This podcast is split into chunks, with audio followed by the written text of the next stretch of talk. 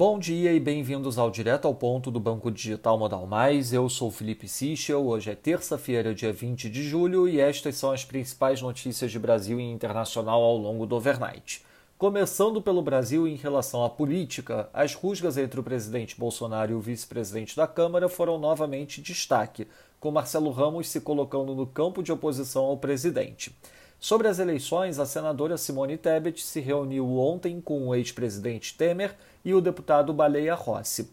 O objetivo do encontro foi iniciar as discussões para as eleições de 2022 e discutir também o lançamento de Tebet como pré-candidata à presidência da República pelo MDB. Sobre o fundo eleitoral, o presidente Jair Bolsonaro afirmou que pretende vetar o fundo de 5,7 bi.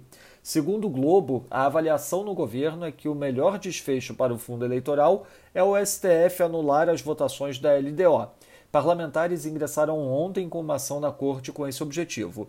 Vale ressaltar que, caso a LDO seja efetivamente anulada, com isso se encerraria também obrigatoriamente o recesso. Já a Folha relata que a avaliação de parte da base do presidente na Câmara é que uma redução do fundo para um patamar próximo a 4 bi poderia evitar um conflito direto com o Centrão.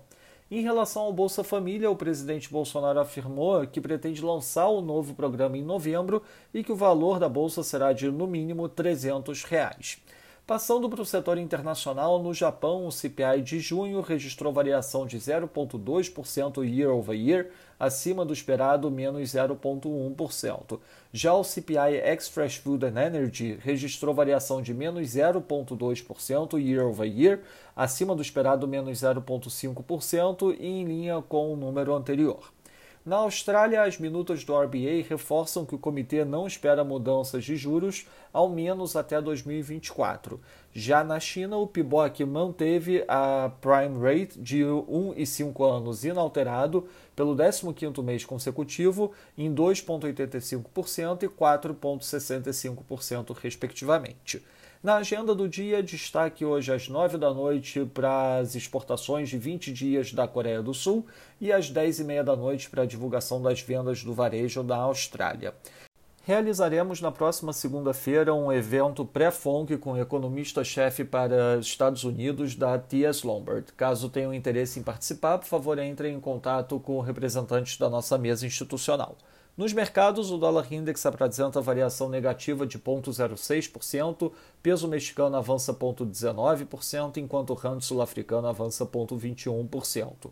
Já no mercado de juros, o título americano de 10 anos fecha 2 basis points a 1,1689, enquanto o Bund, título alemão de 10 anos, fecha 4 basis points a menos 0,425.